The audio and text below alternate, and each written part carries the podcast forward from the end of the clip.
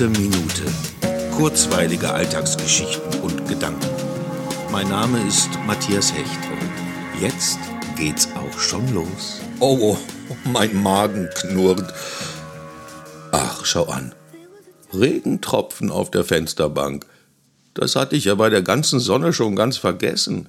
Wie schön es sein kann, wenn es regnet. Vor allem im Sommer. Ich mag diesen Duft, den das verdunstende Wasser in die Luft fächert, und das Geräusch, wenn der Regen gegen das Fenster prasselt.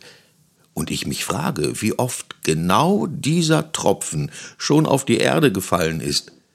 Ich mache es mir dann zu Hause gemütlich, während auf der Straße die Menschen sich im hektischen Treiben vor dem Regen retten wollen, weil sie ihren Schirm nicht mitgenommen haben und sie, wie ich, nicht mit einem Schauer rechneten, am allerglücklichsten sind vielleicht die Vögel, die sich eifrig in den Pfützen putzen. Man könnte meinen, sie lächeln zu sehen. Genau wie ich gerade.